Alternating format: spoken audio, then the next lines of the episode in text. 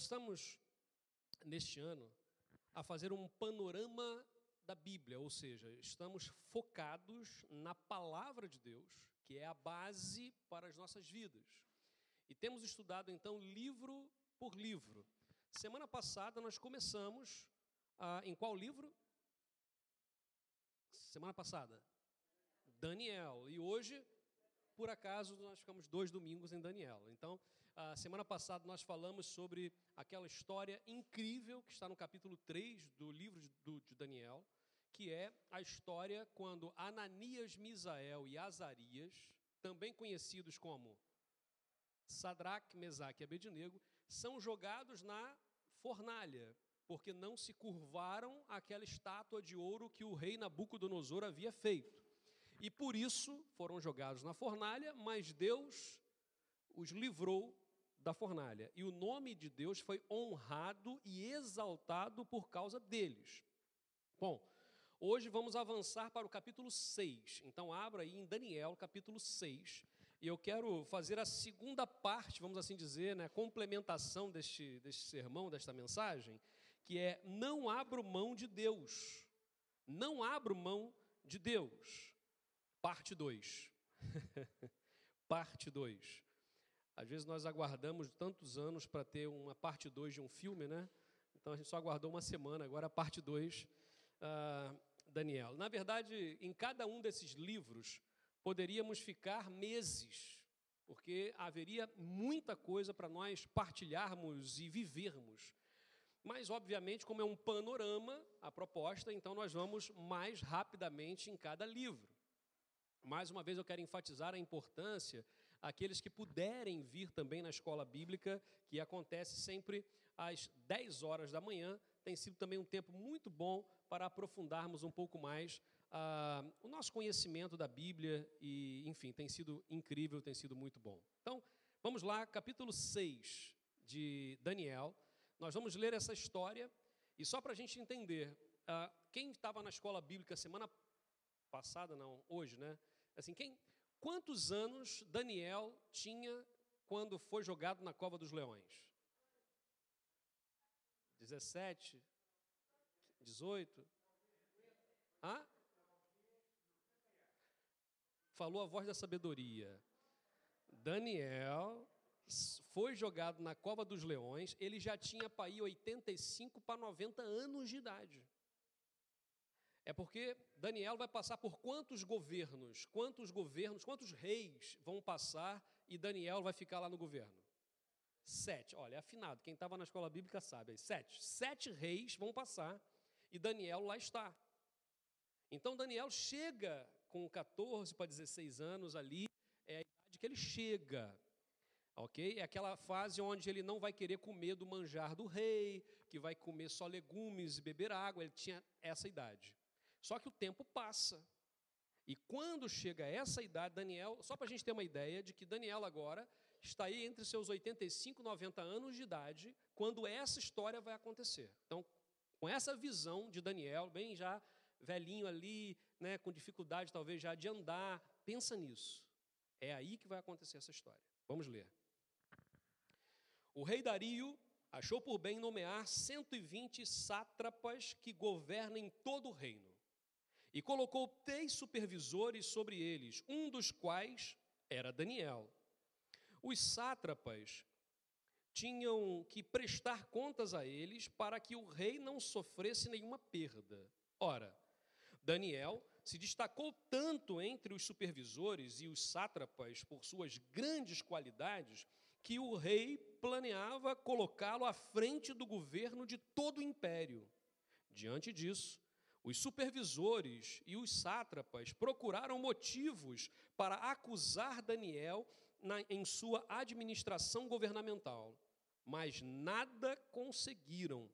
Não puderam achar falta alguma nele, pois ele era fiel, não era desonesto e nem negligente. Finalmente, esses homens disseram: Jamais encontraremos algum motivo para acusar esse Daniel, a menos que seja algo relacionado com a lei do Deus dele. E assim, Os supervisores e os sátrapas que, de comum acordo, foram falar com o rei. Ó oh, rei Dario, vive para sempre.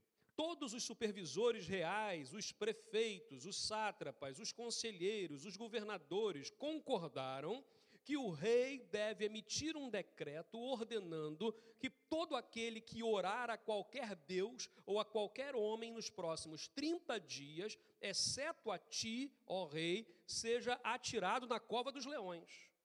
Ora, agora o rei emite então o decreto e, assina-o para que não seja alterado, conforme a lei dos medos e dos persas, que não pode ser revogada. E o rei Dario assinou o decreto.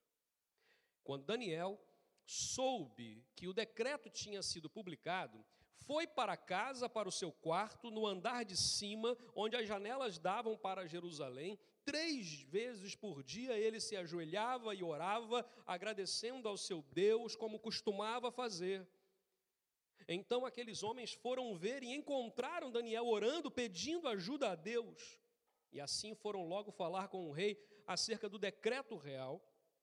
Tu, ó rei, publicaste um decreto ordenando que nos próximos 30 dias todo aquele que fizesse algum pedido a qualquer deus ou qualquer outro homem, exceto a ti, ó rei, seria lançado na cova dos leões. E o rei respondeu: Sim, o decreto está em vigor, conforme a lei dos medos e dos persas, e não pode ser revogada. Então disseram ao rei: Daniel, um dos exilados de Judá, olha só uma, um parêntese, há quantos anos Daniel já estava lá?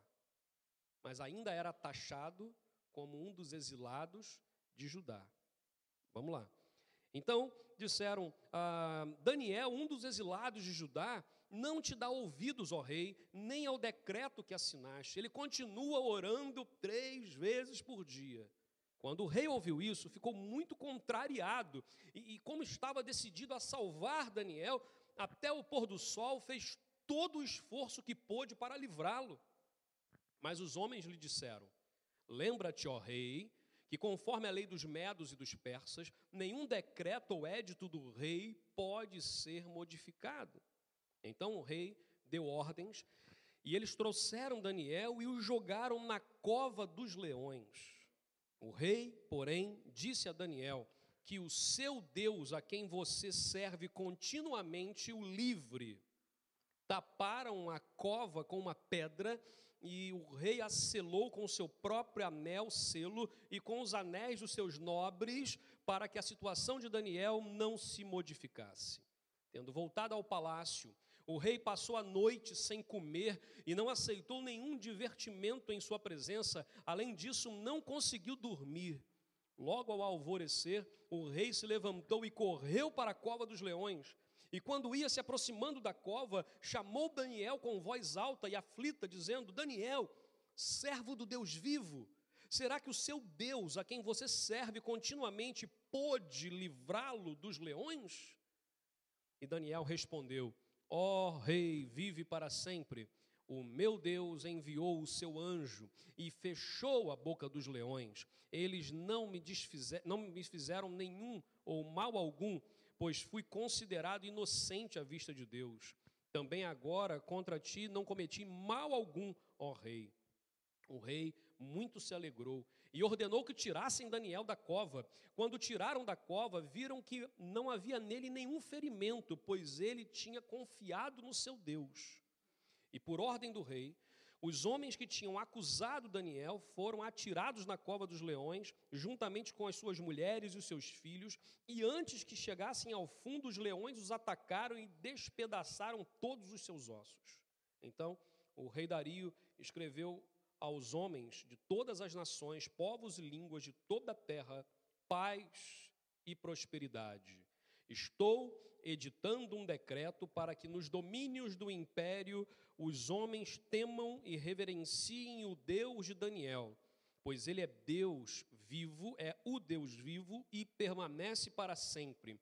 O seu reino não será destruído, o seu domínio jamais acabará ele livra e salva, faz sinais e maravilhas nos céus e na terra. Ele livrou Daniel do poder dos leões. E assim Daniel prosperou durante os reinados de Dario e de Ciro, o persa. Vamos orar?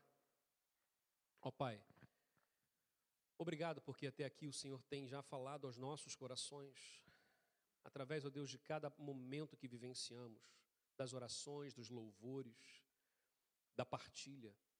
E nesse momento queremos, Pai, que o Senhor ainda fale aos nossos corações e abrimos o nosso coração para isso. Em nome dele, Jesus Cristo, que nós oramos. Amém, meu Deus. Amém, Pai. É interessante porque essa a leitura por si só da palavra de Deus, a palavra de Deus tem poder. E quando nós a lemos, é incrível, né? Porque a gente vê a história vindo à tona e nós participamos dali, tenta criar a situação na sua mente em 3D. Não é? Eu sempre procuro fazer isso, é, é tentar visualizar aquele homem já mais velho, com dificuldades de andar até, e, e fiel a Deus, e, e é jogado numa cova, e toda uma cena. Imaginem que o rei Dario gostava muito, apreciava muito Daniel, era um homem querido para ele. Era um conselheiro, imagina que era aquele conselheiro que, sempre tinha uma palavra boa a dar ao seu coração, uma exortação. Estava é, ali. Ele não queria, ele não desejava o mal para Daniel. E ele foi ali enganado pelos seus líderes ali, pelos seus pelos outros administradores, porque tinham inveja de Daniel e armaram uma, ah, fizeram uma armadilha para ele.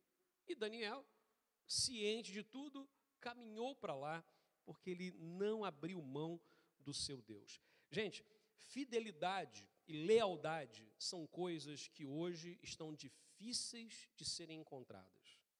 A gente olha para todo lado e a gente vê infidelidade, a gente vê deslealdade.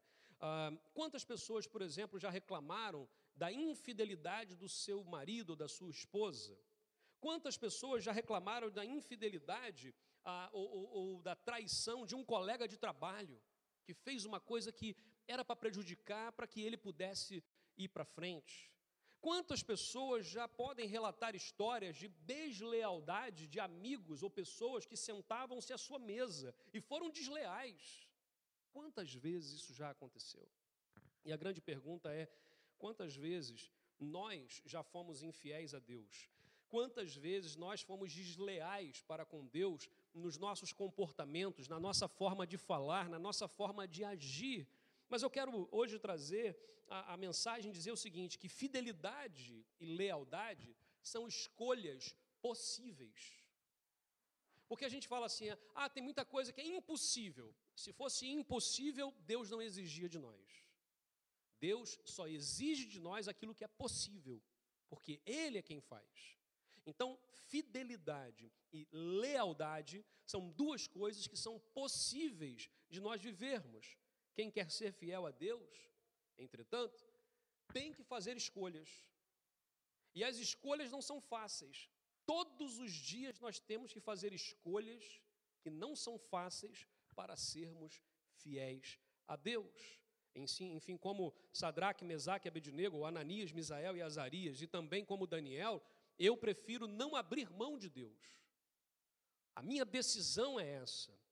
E eu convido também para que todos possam tomar essa decisão, porque porque quando nós abrimos mão de Deus, estamos com o nosso barco. Imagina que a nossa vida é um barco e está no mar e ficamos sem, sem sonar, sem bússola, sem vela, sem nada, está nublado, não temos como nos orientar e ficamos sendo jogados de um lado para o outro. A nossa vida sem Deus é assim.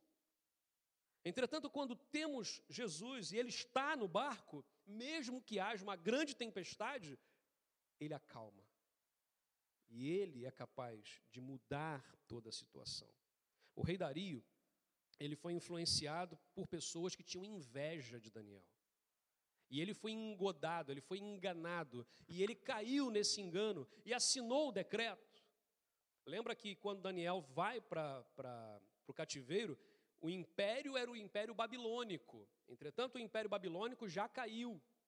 E os medos assumiram.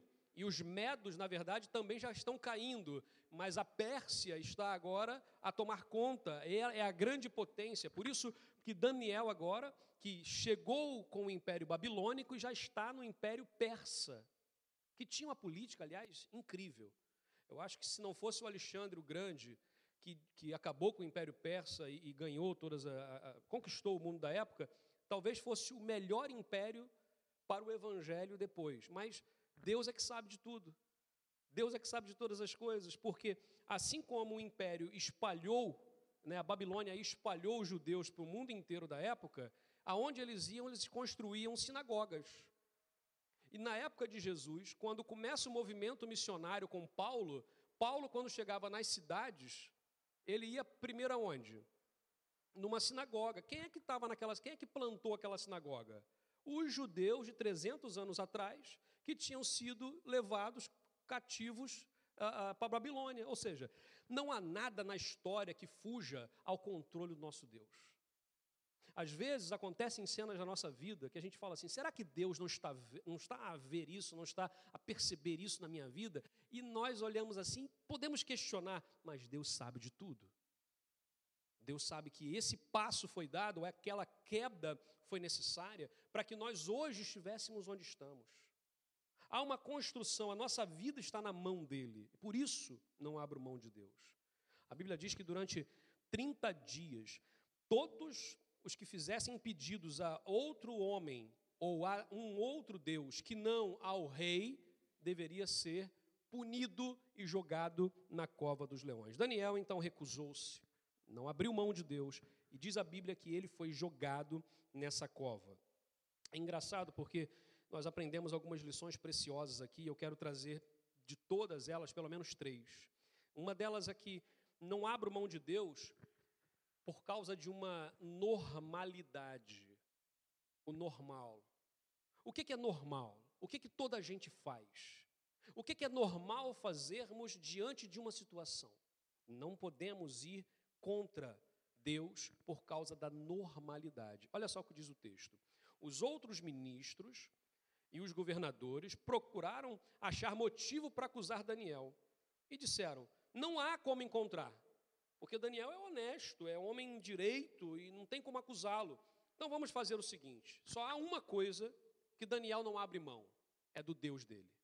Então vamos armar uma cena onde ele possa, por causa da fé no seu Deus, cair. E assim eles fizeram. E quando fizeram, diz a Bíblia, ordene que durante 30 dias todos façam pedidos somente ao rei. Quem escolhe ser fiel rejeita o que é meramente racional. Veja bem, nós, a nossa fé precisa ser racional? Sim, precisa. Porque senão nós viramos, eu não sei nem como, como uma palavra, né? Seria, seria o quê? É, é, fanáticos, talvez. Né? Se não temos uma racionalidade, somos fanáticos. A fé também é racional. A fé é, é, é racional, e precisamos entender isso.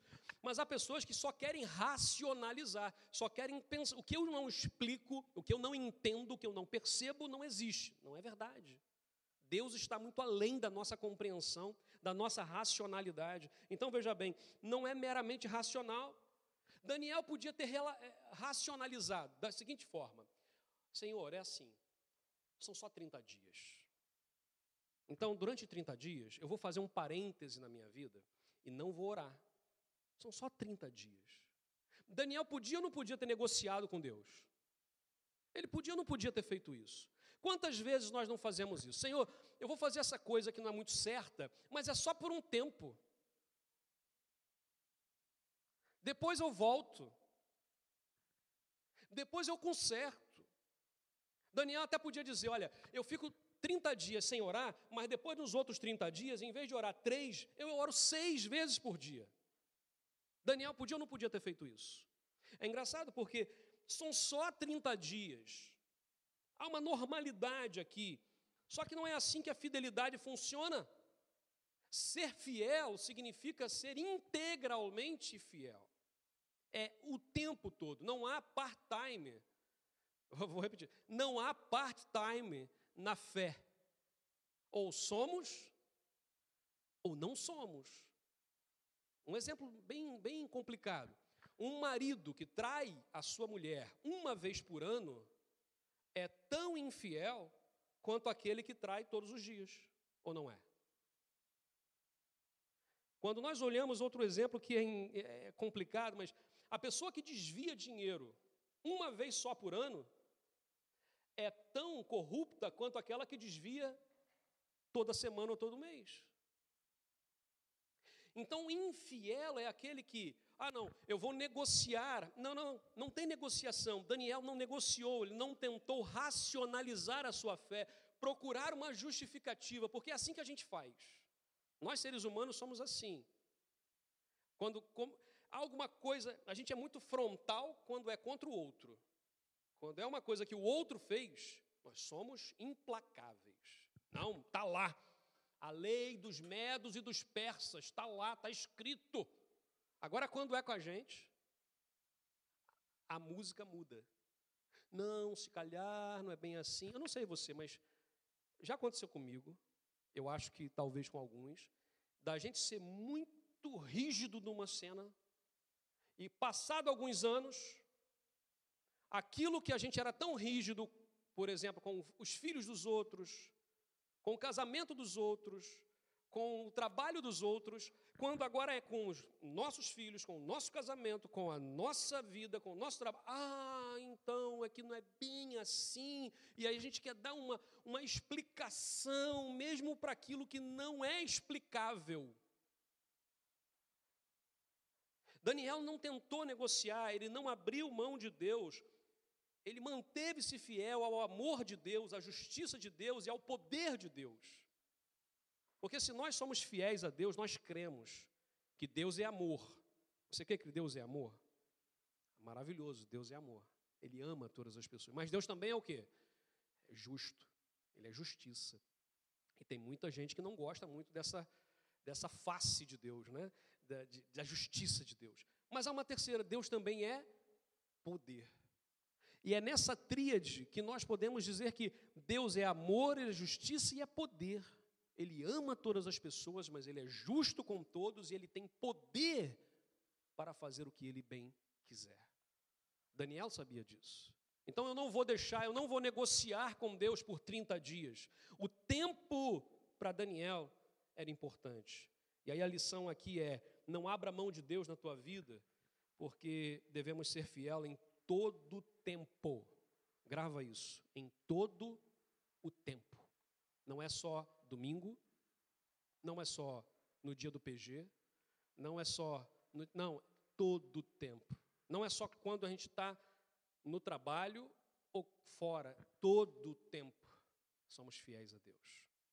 Segunda lição: não abro mão de Deus, pois não há do que me esconder. Olha só o que diz o versículo 10 a 12. Quando Daniel soube que o rei tinha assinado aquela ordem, o que, que ele fez? Fez uma viagem e foi para outro país. Ele podia ter feito isso, ele era governador. Ele era um dos principais, ele podia ter inventado, gente, alguma coisa, falar assim: olha, vou ter que fazer uma viagem e, e vou, vou passar 30 dias fora. Podia ou não podia? Mas olha o que ele fez no, ele voltou para casa, foi para o andar de cima, abriu a janela do quarto. Ele abriu a janela e ajoelhou-se, orou, dando graças a Deus, como costumava fazer. Daniel não mudou a sua rotina de relacionamento com Deus por causa do que estava a acontecer. Quem escolhe ser fiel rejeita o que é oculto. Tudo aquilo que a gente só pode fazer no oculto, no escuro, precisamos repensar. Tudo aquilo que não pode ser trazido à luz, precisamos repensar. Daniel ele abre a janela, mas ele podia ter orado. Da mesma forma, ele podia ter orado ou não podia? Mas deixava a janela fechada. Ora, não podia, nem precisava, mas tem um detalhe: o texto, nada está na Bíblia por acaso. A Bíblia diz: Daniel foi para sua casa, foi para o andar de cima, ou seja, toda a gente via, e ainda abriu a janela. Ele podia ter orado no quartinho, nos fundos, podia ou não podia? Ele podia ter orado com a janela fechada. Ele podia ter feito isso, mas a Bíblia diz que ele não muda a sua rotina. Ah, talvez uma das coisas que a gente pode aprender aqui, a gente possa aprender aqui, é que fidelidade a Deus expõe a gente. Nós estamos expostos quando assumimos a fé em Cristo. Não há como ser, é, como eu era quando eu era adolescente, brincávamos muito, né, que tinha aquelas Bíblias pequenininhas assim, e aí é, punhas no, bolso. E a gente brincava que era o crente agente secreto, que ninguém sabia, mas ele era. Né? Ou ele era, mas ninguém sabia. Então é, é, aquela a gente brincava disso. Imagina, Daniel podia ser um fiel secreto. Existe como ser a possibilidade da gente ser fiel a Deus e ficarmos não expostos? Não há. Porque a nossa vida começa a mudar. Nós começamos a assumir valores, conceitos que não são normais. Normais que eu estou a dizer, num consenso. Nós costum, começamos a fincar a estaca, ou começamos a, a trabalhar alguns princípios da nossa vida que não eram normais. A fidelidade a Deus, ela precisa, além de ser em todo tempo, precisa ser o quê? Em todo o lugar. Aonde nós estamos.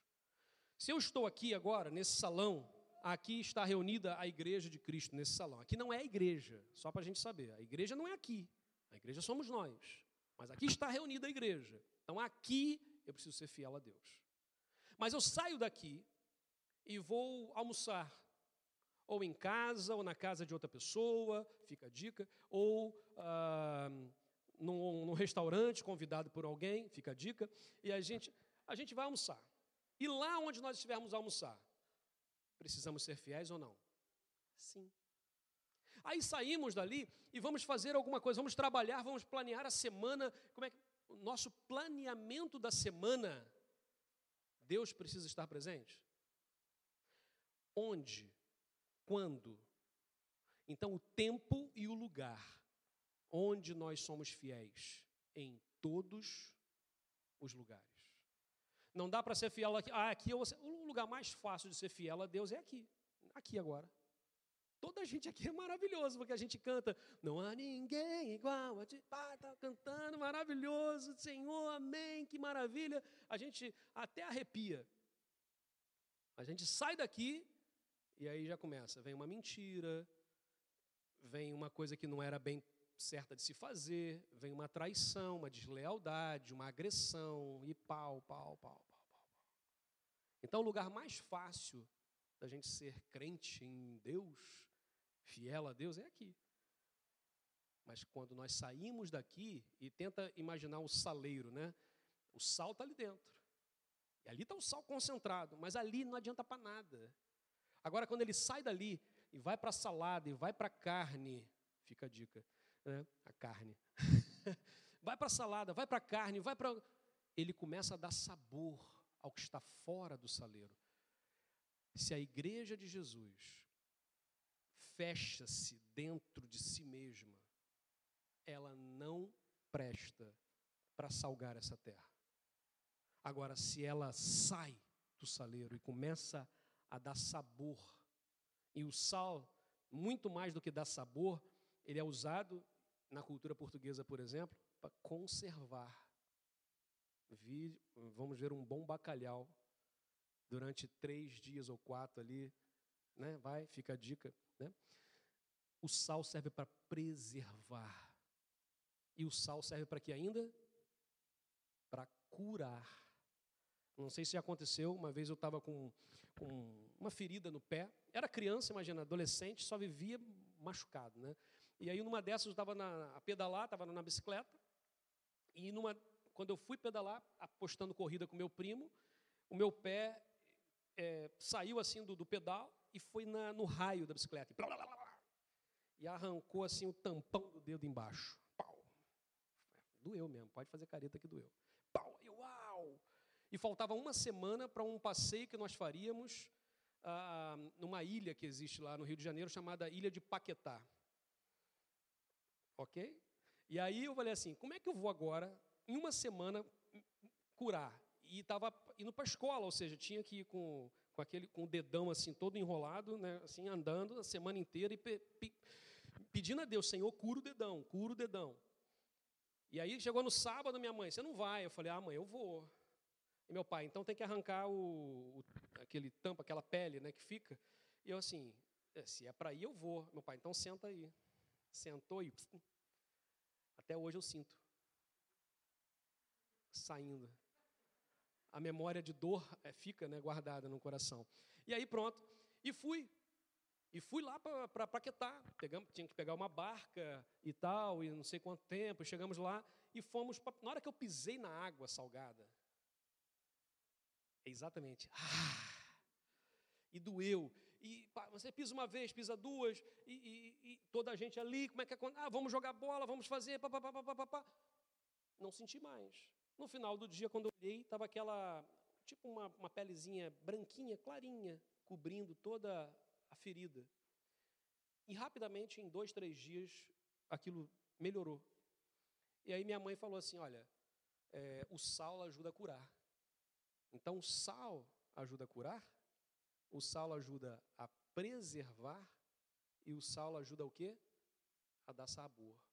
Se nós somos o sal da terra, o que, que nós temos que fazer nessa sociedade? Curar, preservar e dar sabor. Momento que a gente só fica aqui dentro, gente. E veja bem, é maravilhoso a gente estar aqui. Mas Deus nos chamou para sairmos daqui. A gente vem aqui para partilhar um com o outro, para ouvir a palavra, para louvarmos juntos. Estamos juntos aqui e saímos daqui, bau, e vamos. Não viemos aqui também só para recarregar a bateria, porque tem gente que fala assim: não vou lá para dar uma carguinha na, uma carga né, no telemóvel, né? Vou, vou lá na igreja para dar uma carga espiritual para eu ficar bom para a semana. Não é essa também a visão, apesar de que isso acaba por acontecer. O Espírito Santo nos dá aquela, aquele boost, né, assim. Mas não é para ir, nós viemos aqui para celebrar aquilo que Deus já tem feito na nossa vida. Viemos para agradecer, para entregar. Quando a gente vem para buscar, e é bom buscar, não estou dizendo que está errado vir buscar, mas quando a gente só vive para buscar, alguma coisa não está certa. Porque a gente também precisa fazer o quê? Entregar. Eu vim aqui para entregar, eu vim para entregar minha vida, eu vim aqui para ajudar. E eu quero já fazer um apelo aqui, jogo de cara. A gente precisa de formar uma equipa, e já passou do tempo, para recessão.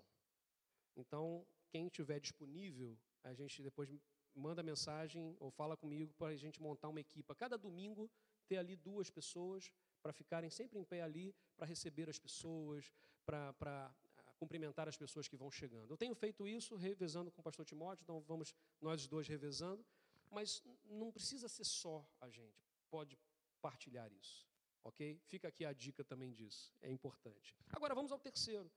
Se devemos ser fiéis em todo tempo e em todo lugar, há mais uma lição. Olha só o que diz o texto. Versículos uh, de 10 a 12 de novo, mas num outro pedaço que diz assim: Ajoelhou-se, versículo 12, e orou dando graças a Deus, como costumava fazer. Eu não abro mão do meu Deus, porque eu já tomei uma decisão.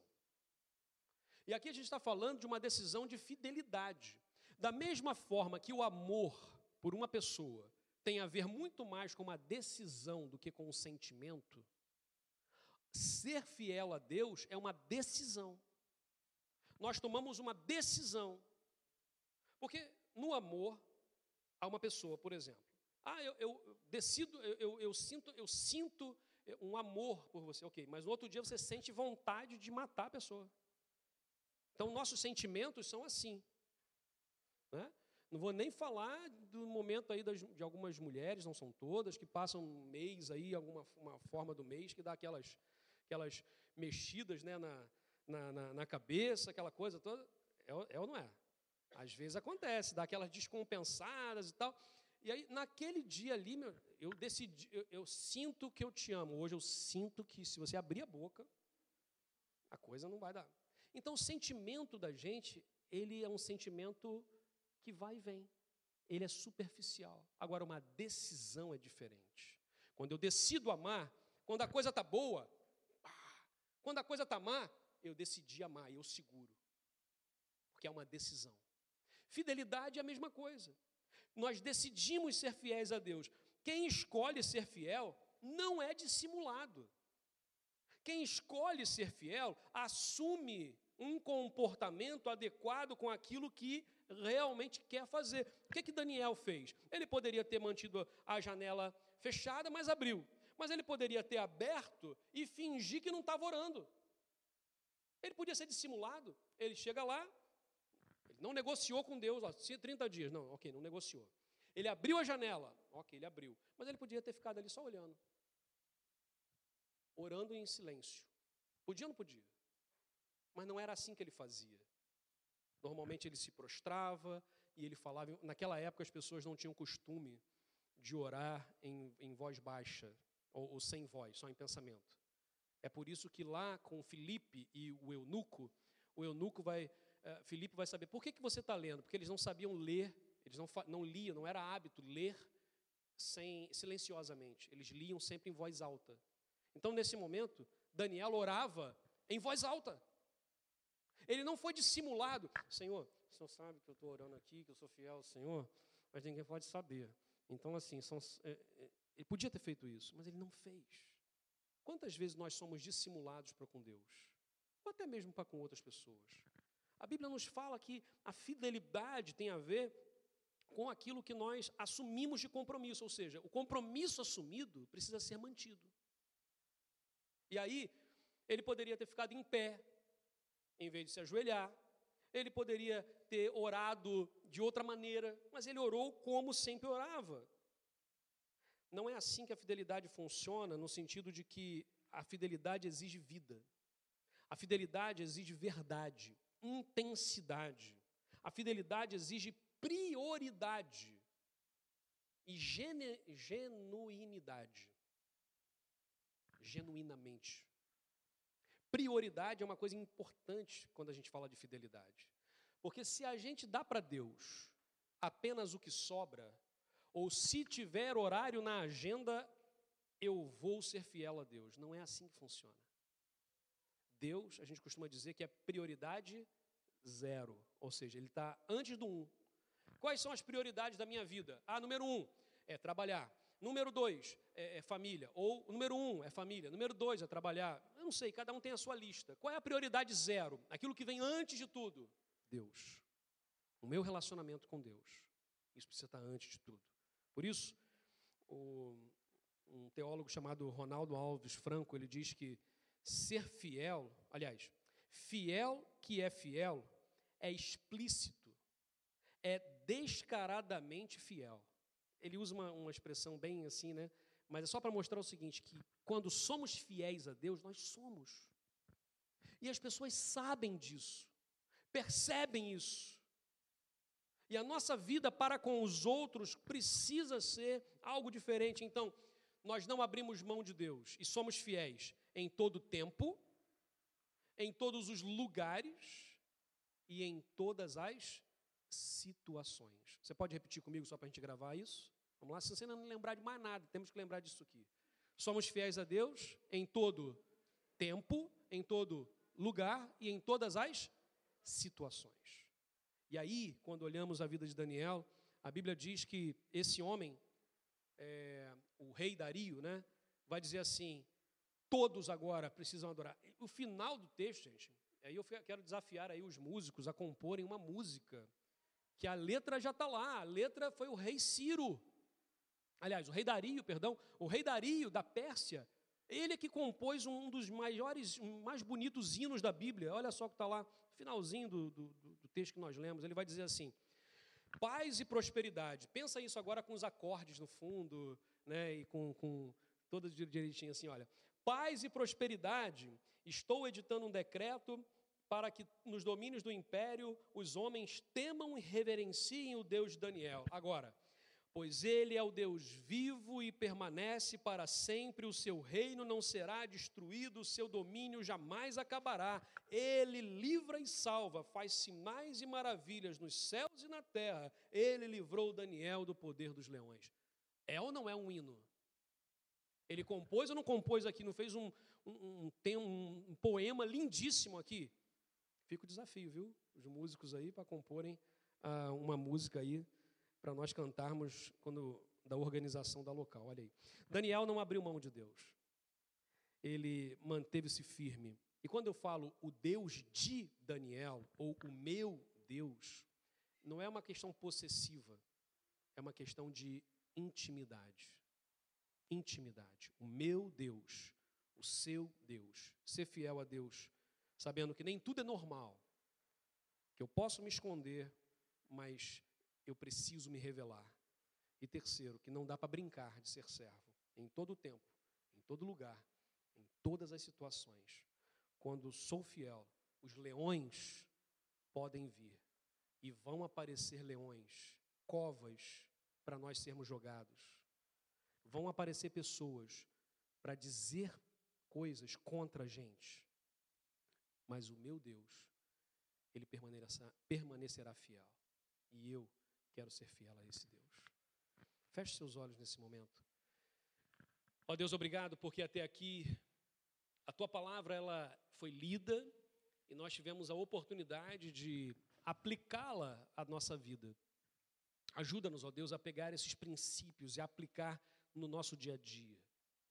Ajuda-nos, ó Deus, a não sermos apenas pessoas que gostam da emoção de uma celebração, mas das pessoas que vivem uma vida contigo e celebram por causa disso. Ajuda-nos, ó Deus, a, a caminhar de forma muito firme na tua presença. A gente sabe que esse mundo é tão cruel, tanta coisa que tira a gente do eixo, mas a gente quer ser fiel ao Senhor, ó Pai. Nós oramos em nome de Jesus. Amém, meu